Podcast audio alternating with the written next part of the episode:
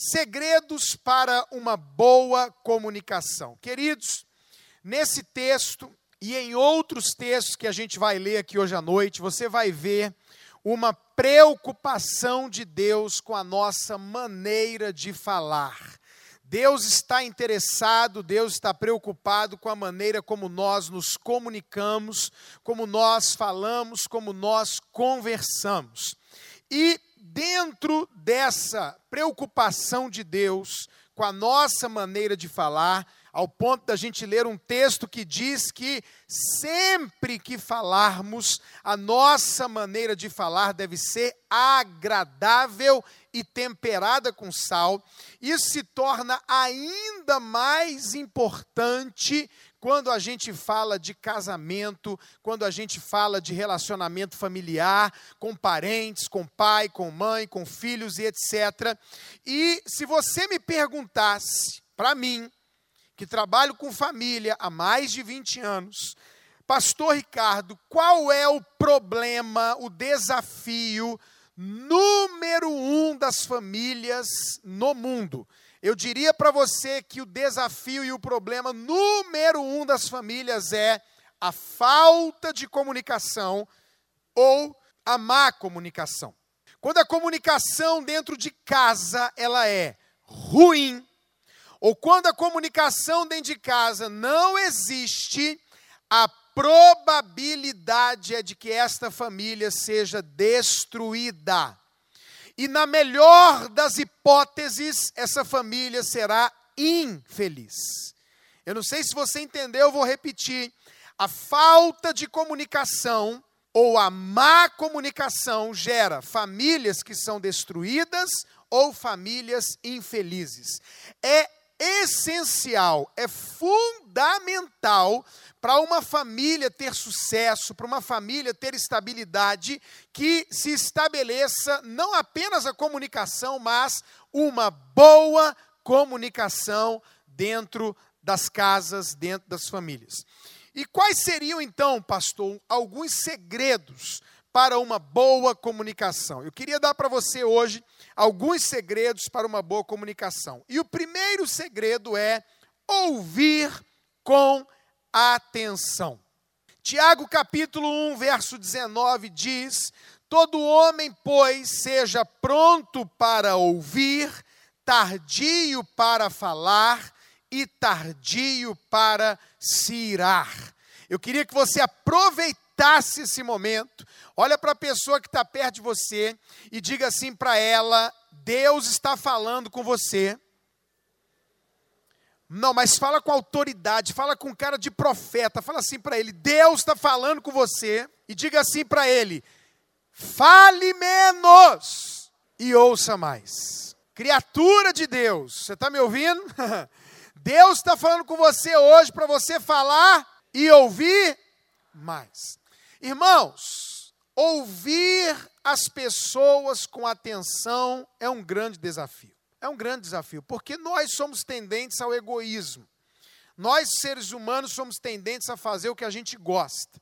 Agora, quando a gente está conversando com alguém que não é alguém da nossa família, quando é alguém conhecido, quando é alguém do trabalho, quando é alguém da escola, quando é alguém na rua, nós nos esforçamos mais para sermos educados a gente acaba, mesmo que interiormente a gente esteja dizendo: Nossa, eu não, não, vejo a hora de sair daqui, eu queria que essa conversa acabasse agora. Está sendo tão difícil ouvir o que está sendo falado, mas a gente, por uma questão de né, ser bem sociável, de ser educado, a gente acaba dando atenção. Mas quando a gente entra dentro da nossa casa, por incrível que pareça, para aquelas pessoas que são mais importantes e para aquelas pessoas que nós mais amamos, a gente baixa a guarda, tira aquela roupa social e a gente não dá a atenção que as pessoas, de um modo geral, precisam, e isso é mais grave ainda dentro da nossa casa.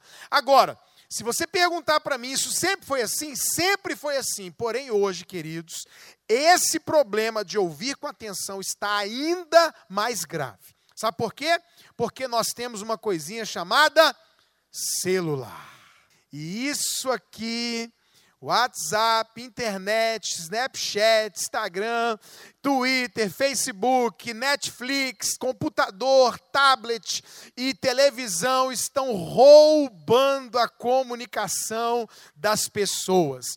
Eu já vi, irmãos, pessoas dizerem para o outro, marido dizer para a esposa, a esposa dizer para o marido: pode falar que eu estou te ouvindo. Só que ele diz para o outro falar, mas ele não tira o olho do celular. As pessoas não dão a pausa no filme, as pessoas, pelo contrário, às vezes a criança chega para falar alguma coisa, aí o pai está vendo um jogo, a mãe está vendo uma notícia, alguma coisa que interessa na televisão, ou algum seriado, alguma coisa, e aí a criança chega e aí, ah, aham, tá, aham, claro, tá depois, vai, depois, depois, e mais. Nós estamos criando uma geração que eu nem sei o que vai acontecer, porque menino de dois anos encosta no pai e na mãe, e o pai e a mãe, para ter paz, pega o telefone e fala: vai jogar, meu filho.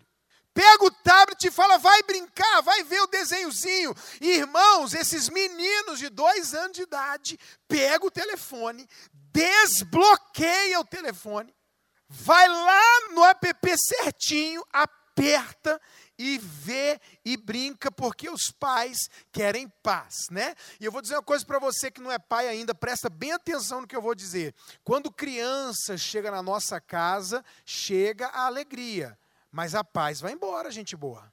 Não dá para ficar com os dois, não. Você tem que escolher, ou alegria ou paz, porque quando chega o menino, vai chorar quando é pequeno. Você pensa que a pior fase é de pequeno, não é não, porque quando é adolescente liga toda hora para pedir dinheiro, e essa é a pior parte toda hora liga para pedir dinheiro, toda hora liga para perguntar se pode, o que você já disse que não pode. Eles insistem, eles querem vencer você no cansaço. Então, eu fico impressionado. Eu ando nos aeroportos, o pessoal está tudo sentado, ninguém conversa. Todo mundo olhando o celular, todo mundo conectado. Eu tenho uma luta enorme para poder me desconectar, porque a gente, irmãos, quando vê essa luzinha de LED brilhando. Quando o celular dá uma vibrada, quando acontece alguma coisa, a gente quer ver o que, que é, a gente quer se manter conectado, a gente quer olhar o que está acontecendo. E aí, as pessoas dentro de casa estão. Eu estou num restaurante, o marido e a mulher vendo celular. Estão em casa, cada um vendo uma coisa que lhe interessa. Você sabe qual é o mais alto nível de comunhão das famílias hoje? Olha, eu não sei aqui em Londrina, mas em Brasília é muito difícil, por causa da correria, cidade grande, trânsito pesado, você reunir a família para comer junto. E a própria Dev, no livro dela, tem uma pesquisa que diz que quando as famílias comem juntas, pelo menos uma refeição por dia, você diminui a possibilidade de uma criança usar drogas em 80%. É uma maravilha maravilha. A família comer junto é algo muito, muito importante. Então, nós lá em casa fazemos questão de segunda a quinta, nós almoçamos a família toda junta. Para isso, o almoço sai 10 para as duas da tarde é a hora que a gente consegue reunir todos. São seis, né? Então os seis só conseguem estar todos juntos 10 para as duas da tarde é a hora que sai o almoço lá em casa e a gente vai comer junto. Mas aí é uma luta para reunir todo mundo para comer junto. Quando reúne, é assim: todo mundo comendo e mexendo no celular. Aí o mais alto nível de comunhão é esse aqui. Quando consegue todo mundo junto. Alguém olha um vídeo engraçado e fala: gente, gente, olha isso aqui. Aí todo mundo vê, manda para mim e volta todo mundo para o celular. Quando não tem uma televisão na cozinha ligada e todo mundo comendo e vendo televisão, e a gente acaba não desenvolvendo relacionamento, comunicação, e a gente acaba ficando tão preso e tão acostumado, irmãos, me perdoa dizer isso, acabamos ficando mal educados. Que às vezes alguém está conversando com você e você para a conversa para olhar, pede um minuto, e eu estou falando em geral, inclusive em relacionamentos de amizade e dentro de casa, a gente fica o tempo inteiro olhando o celular. Às vezes a pessoa veio conversar com você, te pedir uma ajuda, te pedir um conselho. Até com os pastores da igreja eu tenho falado, meu irmão, se alguém veio conversar com você, encosta esse celular. Porque aí você está ali, a pessoa está conversando, aí você dá uma olhada, só um segundo atende. Ou então você fica naquele negócio. Eu já fiz isso com minha mulher, eu quero confessar meu pecado. Eu estava no quarto com ela, e aí ela estava conversando conversando e contando história, e aí eu fui para o banheiro e levei o celular junto. E aí, enquanto você está no banheiro lá, dá uma olhadinha, e aí ela está conversando comigo, e olhando o celular, e homem não consegue fazer isso, irmão. Presta atenção em duas coisas ao mesmo tempo. E eu comecei a falar, aham, aham, e não tinha nada a ver com o que ela estava falando. Você já passou por isso? Alguém está no telefone te respondendo, você fala, esse cara não está me ouvindo, ele estava respondendo alguém. Tá... Ah, claro, aham, no automático. E ela falou, você está com o celular, né? Aí eu, meu Deus, ela está tendo visão. É, eu estou no celular. Aí ela, pois é, como é que conversa assim? A gente, irmãos, teve que proibir celular na mesa da refeição lá em casa. Não pode. Celular na hora da comida, dentro da nossa casa, não pode. Na hora que a gente vai ter uma conversa em família, culto doméstico, não pode. Pensa que é fácil, né? Não, porque de vez em quando, qualquer membro da família, inclusive eu, tenta dar uma burlar, uma, burlar um pouquinho a lei ali e dar uma olhada, mas graças a Deus são muitos olhos para dizer: é, é, Pode celular agora? Ah, é verdade. E aí baixa. Ou é a Bianca, ou sou eu, ou é alguém. E a gente tem que tomar cuidado com isso, queridos. Porque senão a gente não para para ouvir as pessoas com atenção. Parar para ouvir com atenção baixar o celular, desligar o celular, colocar offline, estar vivendo aquele momento com aquela pessoa. Se a minha esposa veio conversar comigo, eu paro o que eu estou fazendo, eu pauso o filme, eu faço o que tiver que fazer. Pastor, mas eu estou resolvendo uma coisa séria, eu não posso parar. Então você fala para a pessoa, seja amigo, seja parente, seja da sua casa, querido, eu estou no meio de uma conversa, é muito sério, só um minuto, espera, porque eu vou dar a atenção que você precisa. Termina de mandar, termina de resolver em 5, 10 minutos, depois para e diz: Pois não, eu quero falar com você, o que, que você tem para dizer, porque a palavra de Deus diz que eu tenho que ser pronto para ouvir, especialmente as pessoas de dentro da minha casa, da minha família ouvir o que meu filho tem para falar, ser amigo dele, ouvir o que minha filha tem para falar. Um tempo desse, eu e Maíra, a gente ia viajar de madrugada, e eu correndo para arrumar mala e tudo, eu pensei, gente, eu vou dormir pelo menos umas 5 horas essa noite, aleluia. Quando eu terminei de arrumar, que eu pensei, vou dormir, chega Maísa e Bianca do culto de jovens ou de algum lugar, papai, a gente quer conversar com você. Irmão, tudo que eu queria dizer é falar, vocês estão doidos da cabeça, mas nem pensar, amanhã, semana que vem, eu chego terça-feira, mas mas, irmão, não pode. A gente tem que parar, a gente tem que dar atenção, a gente tem que ser a pessoa de confiança, tem que ser a coluna. Parei, fiquei horas conversando com elas, mas eu preciso fazer aquilo que tem que ser feito, ser, estar pronto para ouvir e ouvir com atenção aquilo que está sendo dito. Quem entendeu, diga amém. Agora, não é só ouvir com atenção é ouvir com atenção e demonstrar interesse no que está sendo falado. Esse é outro segredo importante dentro de casa. Porque tem gente, irmãos, que tem cara de múmia. Você para para contar para a pessoa que você ganhou uma viagem para Israel, que você perdeu o emprego, que roubaram, que morreu, e a cara é a mesma. Morreu, nasceu, eu ganhei, perdi, não muda. Como é que você conversa com a estátua? É horrível. Sabe que a gente precisa plantar aquilo que a gente quer? Colher. Quem aqui gostaria de conversar com alguém e a pessoa não largar o celular? Quem aqui gostaria de conversar com alguém com fone de ouvido?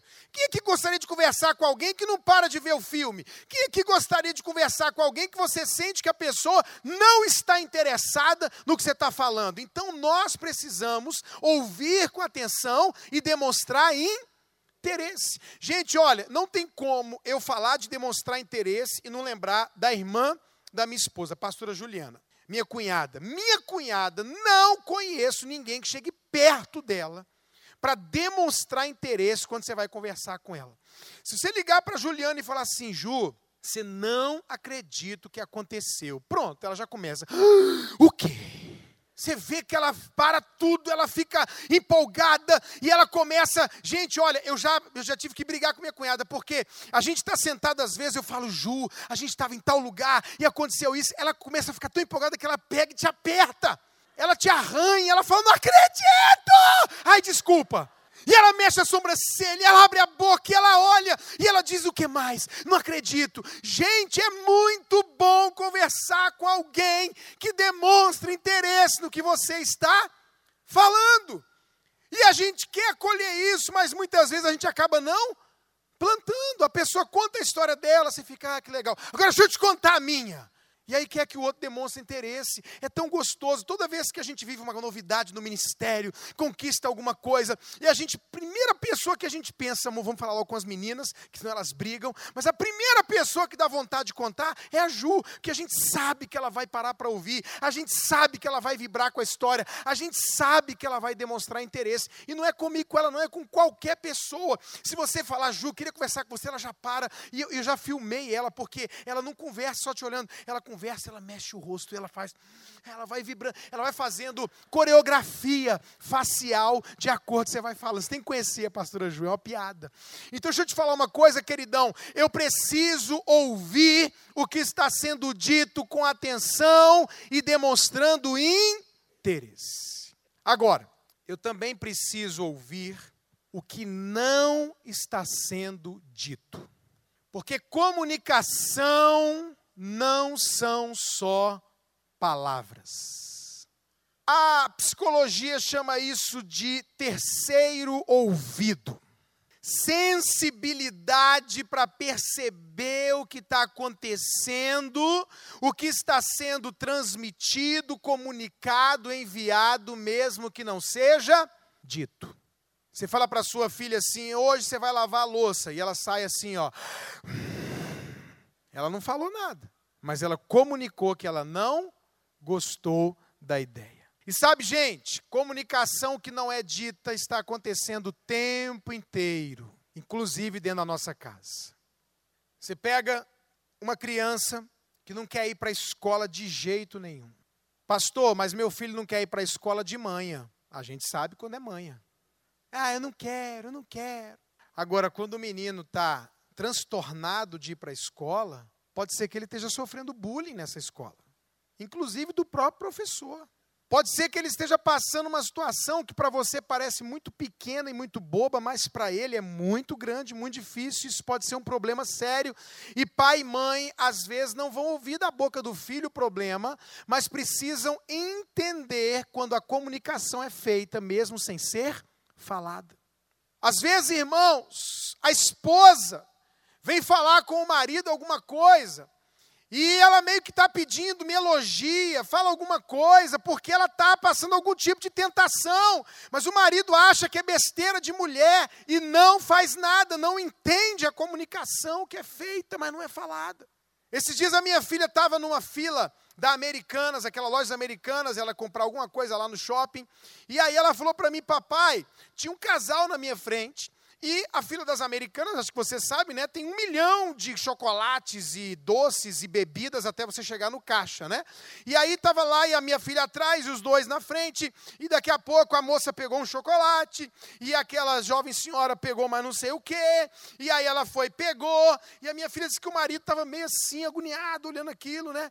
E aí quando ela chegou no final, ela achou uma, uma paçoca. Ela não pegou, não, ela pegou a caixinha de paçoca. E aí o marido falou assim: amor você não acha que você está pegando doce demais? Por quê?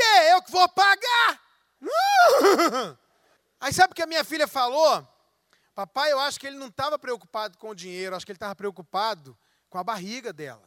Porque você via que o cara estava bem e a mulher estava fora. E ela foi pegando chocolate, chocolate e paçoca. E, irmãos, é muito complicado para um homem dizer para a mulher que ela engordou. Muito complicado. Só se ele for doido da cabeça para falar uma coisa dessa. Ele não vai falar. Mas ele, tipo, tentou avisar. Amor, você não acha que tem muito doce, muita paçoca? Ah, não tem nada a ver, eu que vou pagar. E segurou as paçocas dela e foi embora.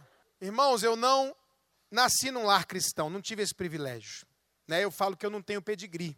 Meu pai era inspetor do Banco Central, tinha muito dinheiro, a gente morava num lugar muito rico lá em Brasília, tinha bastante grana e muito cedo eu comecei a usar droga. Fui usuário de maconha, de cocaína, fui preso na Copa de 90 e etc. E acabou que eu me converti.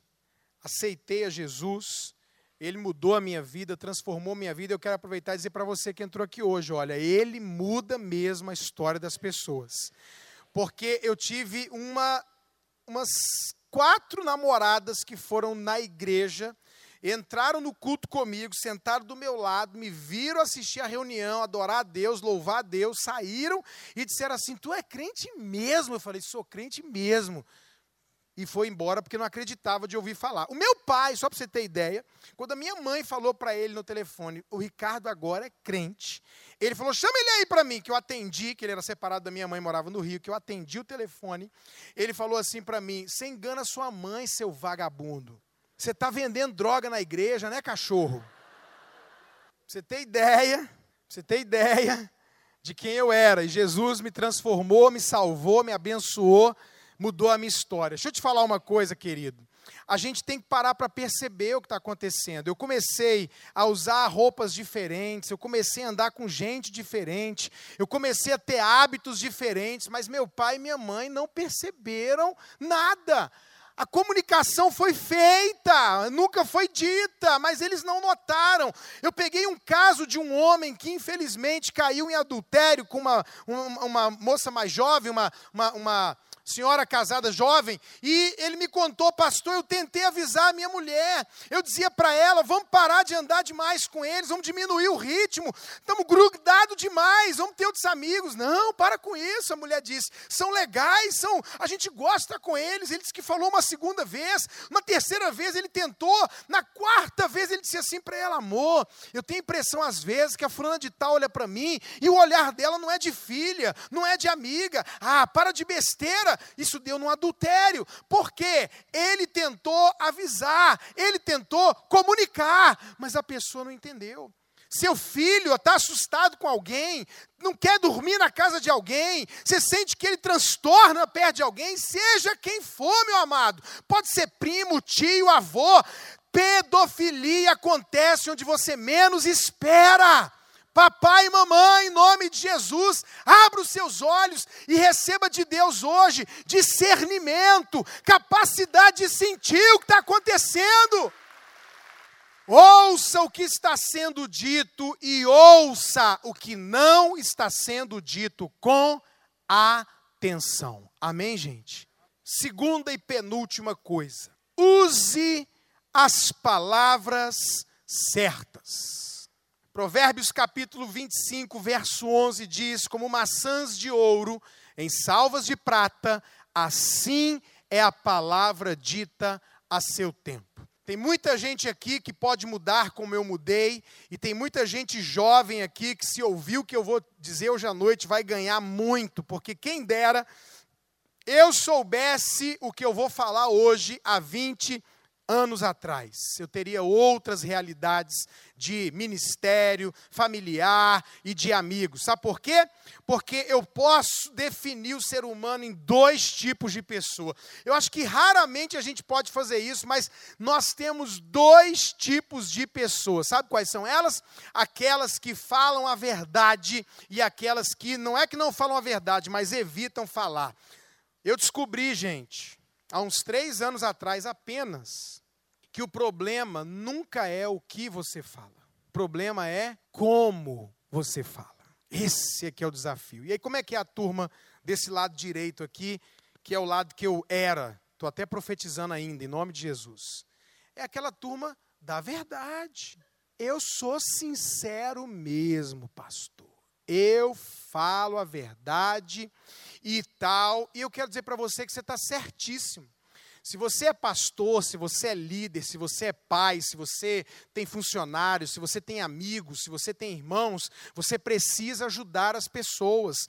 Confronto é algo saudável. O problema é que essa turma aqui, eles batem sem dó, eles batem duramente, eles operam os outros sem anestesia. Problema é que a pessoa entrava no meu gabinete pastoral e aí ele ia falando e eu ia identificando a doença, o problema dele, o que, que eu fazia? Amarrava o cara, estou dando um exemplo, né? Amarrava o cara na maca e falava, vou te operar agora. Pegava um bisturi, rasgava o cabra, fiava a mão, arrancava o câncer, costurava e dizia, agora me agradece. Ele levantava, eu te odeio. E eu dizia para Maíra, esse povo quer pastor que mente, esse povo quer pastor que não confronta, esse povo quer gente que não resolve, mas não é não, irmão. O negócio é que a gente tem que falar a verdade, mas a Bíblia diz para falar a verdade em amor. O negócio é que tem que ter carinho para falar, tem que ter jeitinho para falar. Eu descobri muitos anos, demorei muitos anos para descobrir isso. O negócio não é o que fala, é como fala. É como fala, e a gente às vezes quer falar de um jeito. Imagina você chegar num gabinete, lá no, no, no consultório do médico, com a família, ansioso, e aí, doutor, qual é o resultado? E o cara vira e fala: Você tem câncer e vai morrer. Próximo. Pelo amor de Deus, o que, que é isso? Como é que o cara vai ficar? Que médico grosso, que médico. Ué, mas eu estou falando a verdade, meu filho, não tem o que fazer, não. Viva a sua vida aí, pronto. Pode falar a verdade. Tem que falar a verdade tem que tratar o problema, tem que operar quem está doente. Mas antes, tem que aplicar uma anestesia. Tem que fazer com carinho e com amor. Amém, gente? Mas tem um outro tipo de gente, que eu vou ficar desse lado para falar deles. Esse outro tipo de gente aqui é a turma que não confronta nunca.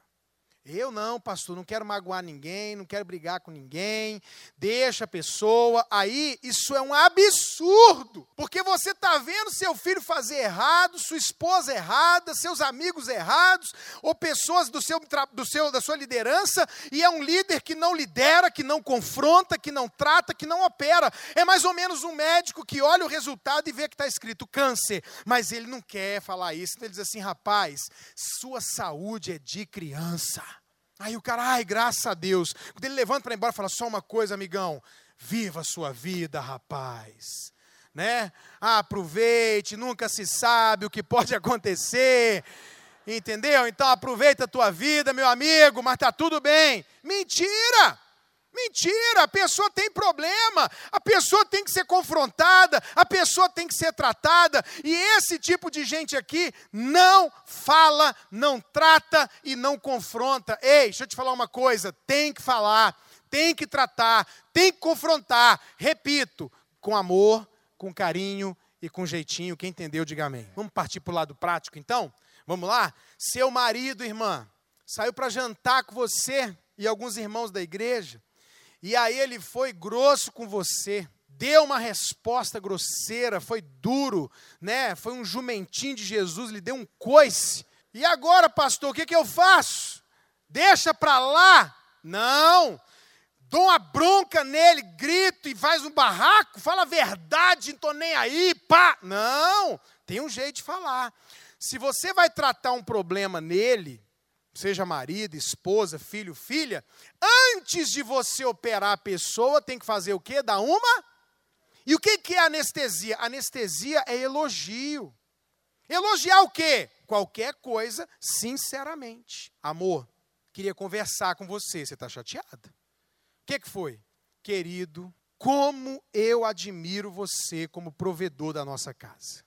Olha, você é trabalhador, você é esforçado, não deixa faltar nada. Eu, olha, eu admiro, eu, eu falo isso para as pessoas. Você é o cara, você é uma máquina de trabalhar. E aí você fala que você tem para falar desse marido seu, que eu não sei o que, que é, né? E elogia alguma coisa nele. O elogio é a anestesia. Anestesiou, agora vamos operar. Agora, deixa eu te ensinar uma coisa sobre a mente humana. A nossa mente tem gatilhos de coisas boas e ruins. Você quer ver uma coisa que você nunca pode fazer? É elogiar alguém e falar, mas. Ai, você é uma bênção, mas. Você destruiu tudo que você falou de bom. A mente, quando ouve mas, ela anula o bom, a anestesia anula, para na hora. Então você nunca pode falar qual palavrinha? Nunca. Minha filha, você, mas perdeu. O que, que você faz? A mente não tem gatilhos contra, porém, contudo, entretanto, todavia. Não tem gatilho contra isso. Então, se você falar assim, meu amor, elogiou, anestesiou, todavia, eu queria falar uma coisa com você ruim. É a hora da operação. O quê? Amor, a gente estava lá no jantar, e você falou comigo gritando de um jeito grosseiro. Você está operando, você está falando com amor, com carinho, com jeitinho, você não está agredindo. E aí você começa a falar o que aconteceu para ele, falou, olha, me machucou e tal, e tal, e tal. Aí você vai falando e dizendo o problema. Antes que a pessoa tenha tempo de falar, de retrucar, Aí agora você põe uma vírgula e um mas bem grande nessa história. Agora pode. Você fez a operação do que não foi legal, tratou, confrontou. Você quer ver um exemplo? O discípulo nunca chega na hora das reuniões, só atrasado. Aí a gente tem vontade de falar assim, mas você é irresponsável mesmo, hein, rapaz? Você não presta para ser líder, não. Enquanto você não mudar, se não mudar, não vem mais. Esse era eu antes. Falava uma vez, na terceira, martelo assim para quebrar louça. Aí você chega e fala assim, querido, eu tenho visto seu esforço aqui na igreja, estou tão feliz. Ó, você é um discípulo que me alegra porque eu vejo você trabalha e tal, e tal, e tal, anestesiou. É verdade, eu estou falando a verdade, estou elogiando algo que ele é bom e que ele faz bem. Porém, querido, tem uma coisa que a gente tem que tratar. É o horário que você chega nas reuniões, rapaz.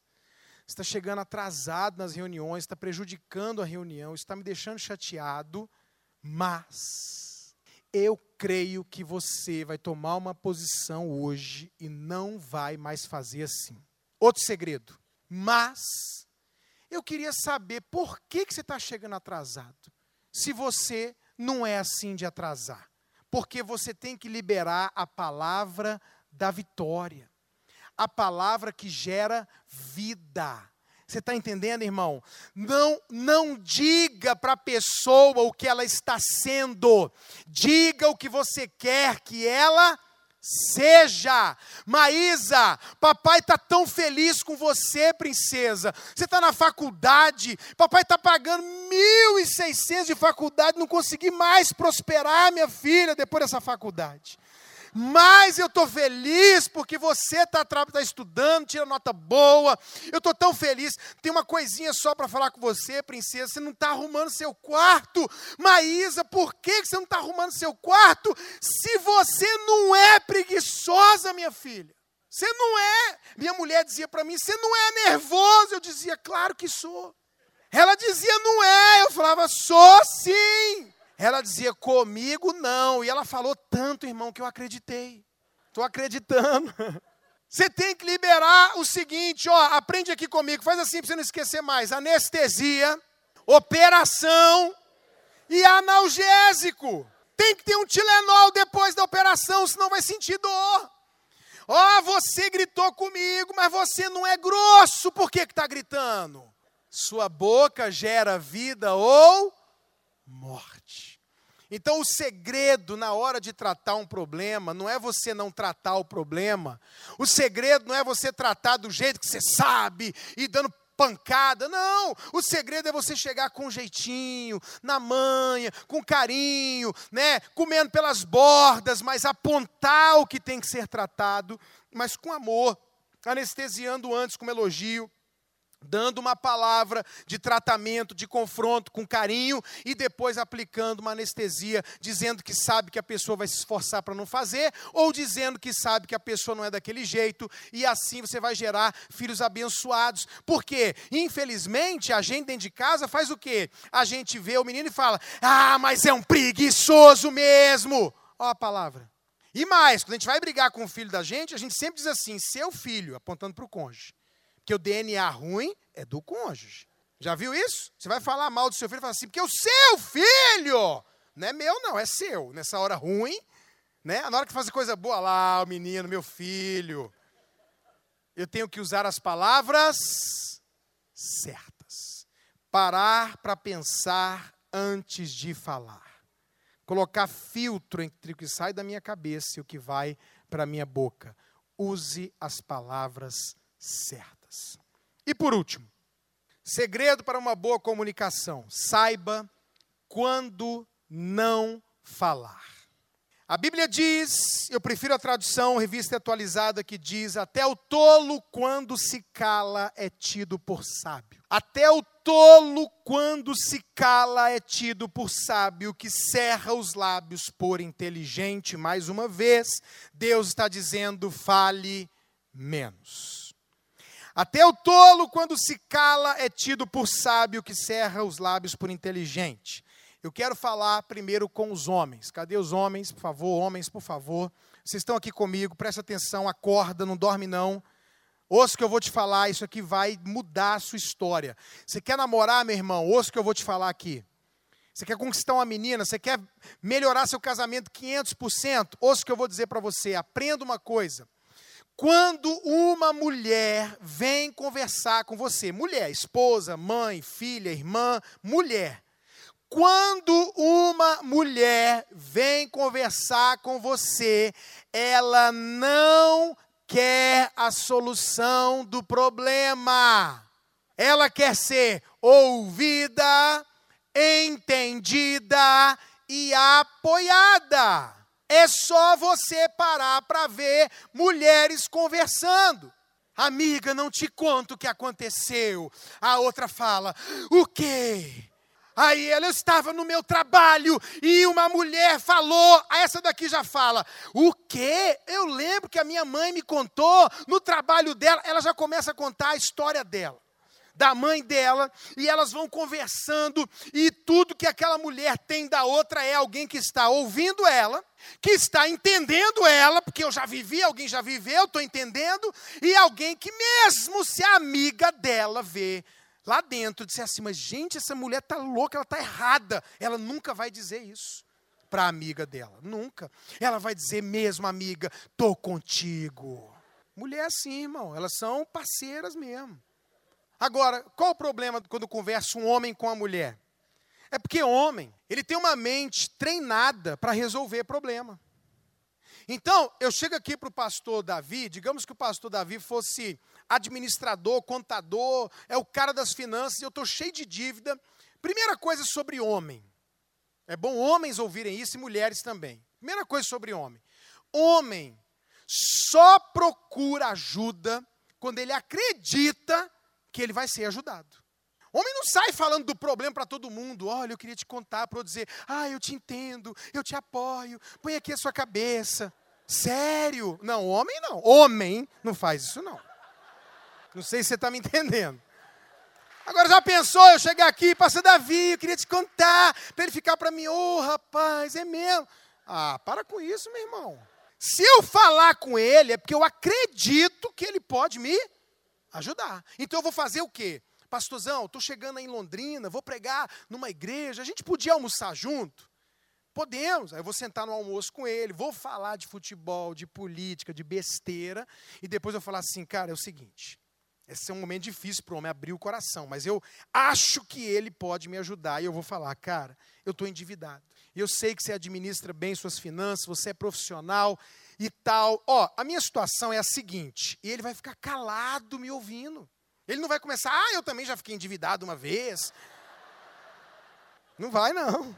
Ele vai ficar calado, ele vai dizer assim, mas e aí? Aí eu vou falar, cara, então é o seguinte, meu cartão, pá, pá, pá. Gente, quando ele entender a minha situação, quando ele entender e que ele souber a solução, ele vai me interromper e falar, Ricardo, já sei o que você vai fazer. E eu vou dizer o quê? Parei, agora é a sua vez. E aí, qual é? Pá, pá, pá, pá, pá, faz isso. Cara, obrigado, pago a conta, vou embora e colocar em prática o que eu ouvi. Aí o marido, o homem, o namorado, o irmão, está em casa, a mulher vem falar o problema, com dois minutos que ela está falando, ele já sabe a solução, o que, que ele faz? Fala, já sei. Aí a mulher dá aquela travada, tipo assim, como assim? Não falei ainda. Ele já sei, é só você fazer isso, isso e isso. Aí a mulher vira e fala assim: você não me entende. Aí ele diz assim: Entendi, ué. Claro que entendi. Você não é isso? Isso, isso. É só fazer isso, isso e isso. Aí ela faz assim, ó. Ou ela vai falar, deixa pra lá, que é perigosíssimo. Ou então vai começar uma briga. Ou ela quer falar e você dizendo assim, gente, mas eu já entendi. Irmão, irmão, vim aqui te salvar hoje. Sua mulher, uma mulher, não quer ouvir a solução. Ela quer ser o quê? Entendida e então você tem que parar. Olha aqui, eu vou te ensinar uma técnica. Mão na coxa. A mulher começou a falar, você vai lembrar, não é para eu interromper a minha mulher, é para eu ouvir. Eu já sei que ela está errada, eu já sei o que, que, é para responder, mas eu não posso, eu tenho que ouvir. Aí o que, que você tem que fazer? Preste atenção nisso aqui. senão você vai sofrer. Mão na, mão na coxa. Ela começou a falar um, dois, três, quatro. No quatro você faz, sério? Um, dois, três, quatro. Não acredito! Ouça que eu estou te falando. Um, dois, três, quatro. Meu Deus. Ela falou isso. O que, que ela quer? Que você diga assim: eu vou lá no seu trabalho. Você tem que gemer durante a história, meu irmão. Porque se você ouvir uma mulher assim, ó, igual homem ouve homem. Homem ouve, o homem ouve homem calado. Mas se você ouvir sua mulher calado, ouça o que vai acontecer. Você está aqui ouvindo, compenetradíssimo. Ela vai falar e falar assim: Você está me ouvindo? Você entendeu? Ela vai, você vai dizer assim, gente, claro que eu estou te ouvindo. Não, mas para ela ouvir é você o quê? Sério, meu Deus. Eu te desafio, meu amado, eu te desafio a encostar na, na, numa parede dessa da igreja e ficar olhando as mulheres conversar. Junta quatro mulheres, todas falam ao mesmo tempo. Todas falam ao mesmo tempo e elas se entendem. Não tem esse negócio de uma mulher falar e a outra ouvir, não, meu irmão. Elas falam. Agora vê quatro homens conversando. Um fala. Os outros três ficam assim, ó. Aí esse aqui fala. Mulher não. Eu já vi mulher conversando, duas aqui, duas lá. Ah, tem uma coisa sobre isso. Meu Deus, ela estava ouvindo aqui e ali ao mesmo tempo. A mente da mulher tem essa capacidade. A do homem não tem. Não tem. Então presta atenção, deixa eu te falar uma coisa, meu irmão. Ouça sua mulher com atenção, entendeu? E outra coisa importantíssima para você fazer sem ela notar. Hoje eu tentei usar essa técnica com a minha mulher, não funcionou, levei uma bronca. Você tem que fazer de maneira muito, muito, muito assim, né, na manha, que é usar de vez em quando a expressão entendi. Porque se você não falar assim, ah, entendi, ela fica repetindo. Entendeu? Então tem momentos que ela repetiu uma vez, repetiu a segunda, aí você fala assim, ah, entendi. Tipo, vai para a próxima. Mas se você falar vai para a próxima, o que, que vai acontecer? Ela vai parar, Aí ela vai brigar sobre você ter falado isso, aí são 20 minutos de conversa, de discussão e de briga. Aí ela vai voltar naquele ponto e continuar. É bobeira, irmão. Mulher precisa ser ouvida. Cada vez que ela te procurar, vai durar, vou falar a verdade para você, de 15 a 30 minutos. Mas tem que falar assim para você: se eu interromper, se eu não gemer, vai virar uma hora de conversa. Então eu vou fazer do jeito certo. Quem entendeu? Mulheres eu vou falar da forma mais educada que eu puder. Mas eu posso falar a verdade para você, irmã? Quando seu marido, quando um homem, seu filho, vier falar com você, cala a boca. Cala a boca. Pelo amor de Deus, cala a boca. Como é que o homem conversa, irmã? Calado. Aí a gente vai falar com a mulher, já não é de falar. Quando vai falar, amor, ah, pois é, eu estava no meu trabalho. Sério? Toda vez que você abre a boca, você quebra a linha de raciocínio da gente. Porque toda vez que alguém numa conversa de homem fala, a gente para para ouvir. E o que, que a gente está esperando numa conversa? A solução.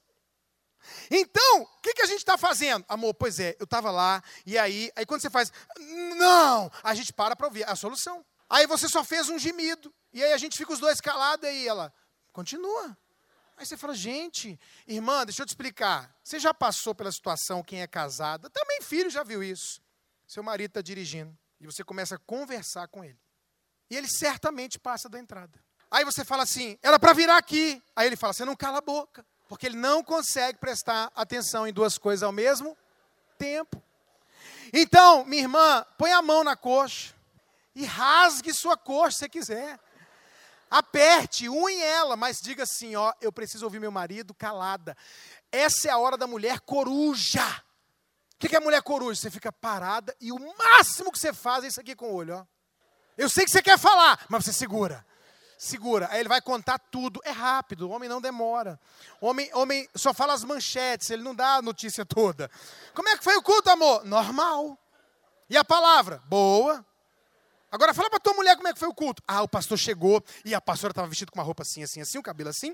E aí, nananana, e aí ele abriu. Abre a Bíblia aí, amor. Gênesis capítulo. É assim a mulher. O homem não é assim. Então ele vai falar rápido. Você segura a onda, caladinha, sem falar. Quando ele terminar, aí você dá a solução. Eu esqueci de falar uma coisa para os homens, quero voltar. Outra coisa, irmão, a mulher precisa da solução, só que ela precisa primeiro, primeiro ser ouvido toda. Terminou de ouvir, aí você pega na mão dela, se é uma coisa triste, pega, ô oh, amor, tô contigo, o que, que você precisa, né? Ou então ri e tal, enfim. Aí você deixa, sai, espera cinco minutos. Aí você passa por ela de novo e fala assim, amor, eu estava pensando naquilo que você me falou. Você já pensou 30 minutos atrás, mas você fala assim, amor, o que, que você acha? De fazer isso, isso e isso. Agora você dá a solução. Solta e vaza do ambiente. Vai começar mais meia hora de conversa. Solta e cai fora. Irmã, você aprendeu como é que ouve o homem? Aprendeu como é que ouve? Calada, não interrompa, não queremos saber do seu irmão, não queremos saber da sua mãe, queremos ouvir que você ouça e dê uma solução, só caladinha na bênção, terminou, dá a solução e pronto, e acabou. Não queremos que você diga no final da conversa, eu vou lá no seu trabalho, Ai, amor, conta comigo, vem cá, deita no meu colo. Não, não, não, não, não. Só dê a solução. Amém, irmãs? Agora tem outra coisa importante sobre homens. Todo homem, todo homem, pode ter cara feia, pode ser de idade, pode ser bombado, pode ser daqueles que é fechado, não interessa. Homem tem dentro dele uma criança. Todo ser humano tem. Todo ser humano tem uma criança que nunca vai sair de dentro dele. Só que a criança dos homens, ela tem uma idade mais menorzinha. Brincava de carrinho. Vai lá no estacionamento, vê eles brincando de carrão. Roda de liga leve, som, película e tal, relógio. Né? Esses dias eu vi um, um amigo meu com um relógio desse tamanho, eu falei para ele, rapaz, eu tenho um relógio igual a esse, mas não posso usar. Ele falou, por quê? Eu falei o meu é de parede. Um negócio desse tamanho e roupa, e óculos escuros. Tem gente aqui, ó.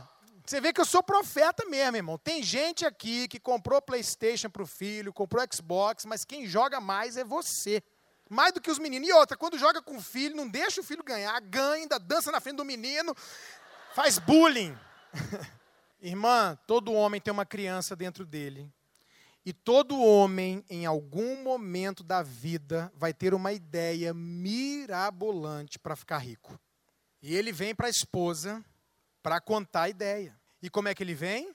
Empolgado, é criança, né? Nós vamos ficar rico agora, tem um marketing multinível novo. Tem um negócio, ele normalmente ele quer que vender um carro, ele quer pedir alguma coisa. E a mulher tem uma noção que o homem não tem. Com dois minutos ela percebe que é a maior fria da paróquia. E aí as mulheres nessa hora, infelizmente, não têm sabedoria, mas vai ter a partir de hoje. O que que faz? Tá maluco? E ó, creu! Dá-lhe uma cortada no menino. No menino. Irmã, esse momento que o marido estava no dia 27 do mês, desesperado, que não tinha dinheiro para terminar o mês, chorando, sem dormir, orando, e de repente, no dia do pagamento, ele quer ir para a praia com vocês, você olha para essa criatura e diz assim: gente, como é que pode? No final do mês não tinha dinheiro, agora já quer ir para a praia. Como é que pode essa criatura querer ir para os Estados Unidos, está devendo, está apertado, estava com problema? Como é que pode de novo querer envolver a casa ou o carro? Primeira vez, às vezes a mulher acreditou e agora não quer deixar. E aí a mulher vai lá e dá-lhe uma cortada. Não, você tem que entender que os homens tem um momento chamado Hellman's Airlines, que é o momento dele de viajar na maionese. Todo homem tem esse momento Helmas Airlines. Quando ele vem assim, uau! E a mulher está dizendo, não acredito, gente. Uma pessoa tão inteligente está pensando uma coisa dessa. O que, que eu faço, pastor? Não pode cortar imediatamente. Olha ali, ó. Saiba quando não falar. É hora de falar a hora que ele está contando empolgado. Seu filho vem te contar que vai fazer, que vai acontecer. Você olha e fala: ai, que legal, vai ser presidente, vai ser isso. Você, você bota para cima. Então, seu marido, seu, alguém vem te contar alguma coisa, entra com ele no avião, minha filha. Você tem que olhar para esse cara e ver a intenção positiva. Você tem que olhar para ele e falar assim: gente, esse marido meu quer ficar rico de qualquer jeito. E por que, que ele quer ficar rico? Ele quer me dar vida de madame. Esse homem, esse homem me ama demais, ama minha família. Amor, nós vamos para a praia. O que, que você faz? Fecha o olho, irmã, e já começa a beber água de coco. Passando ali no Nordeste, queijinho com melaço, você fala, me dá um, me dá dois, me dá três. Imagina você no avião, vamos para os Estados Unidos com dólar quatro, vamos embora entra no avião com ele, tudo na cabeça, junto com ele. Ele não está te contando? Você está lá com ele, aleluia. Meu marido quer me levar para os Estados Unidos. Que homem maravilhoso esse homem meu, gente. Vamos alugar um Camaro lá no aeroporto, vamos na Ocean Drive, vamos na, comprar. Meu Deus, que marido maravilhoso. E vai com ele na viagem, irmã.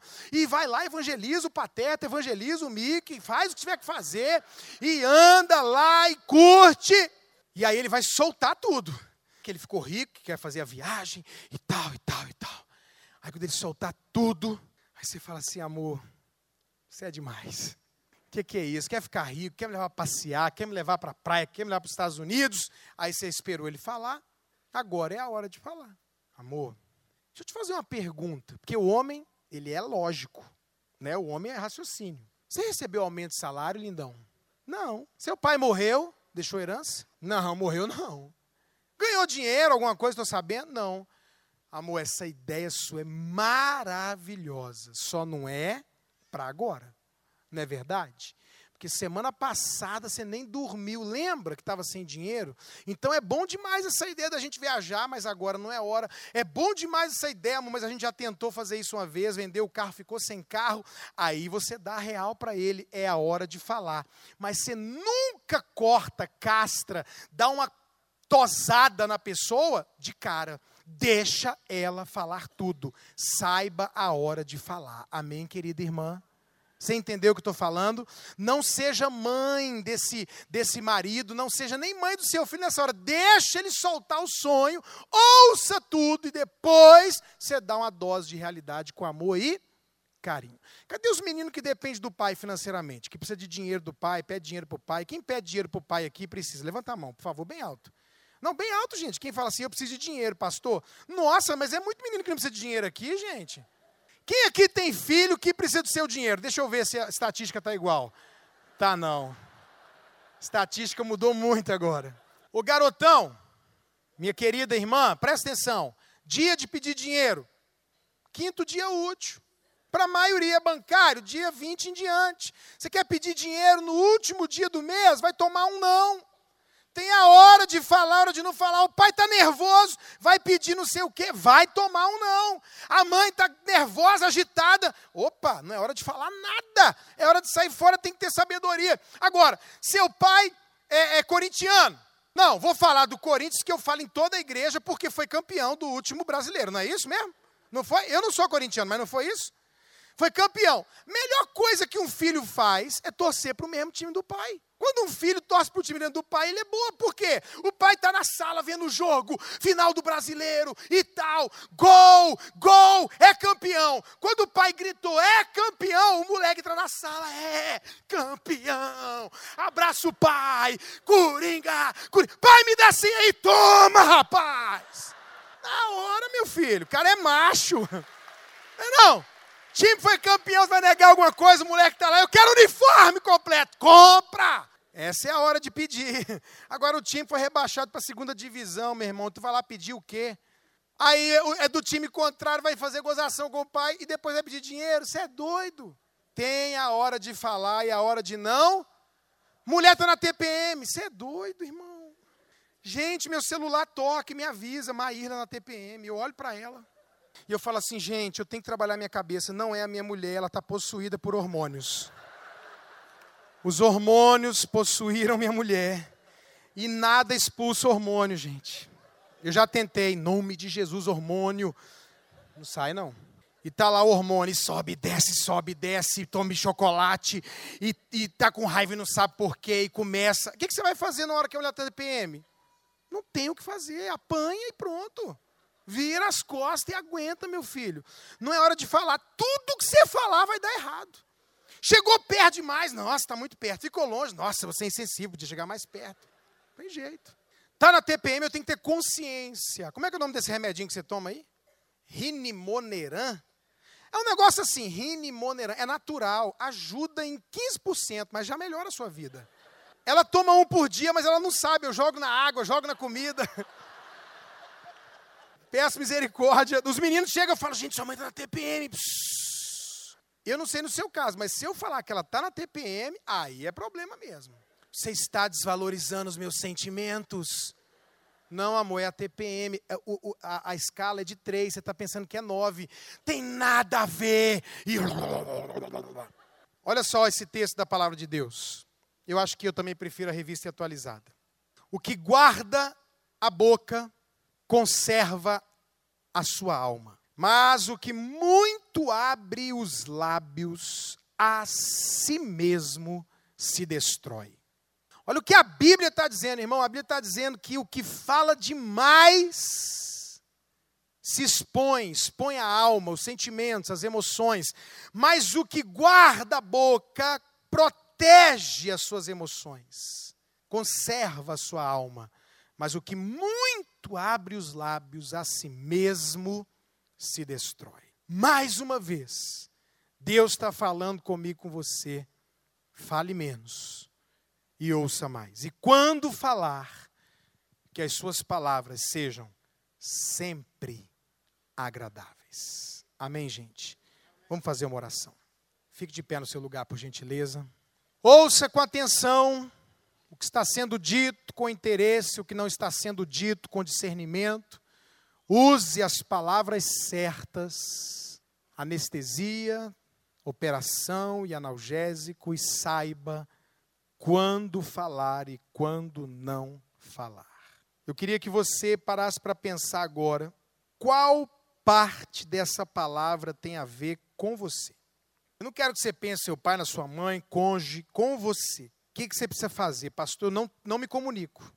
Sou uma pessoa que não conversa. Meu, meu pai reclama disso, minha mãe, meu marido, minha esposa, que eu não converso. Tem que ter comunicação. E a comunicação tem que ser boa.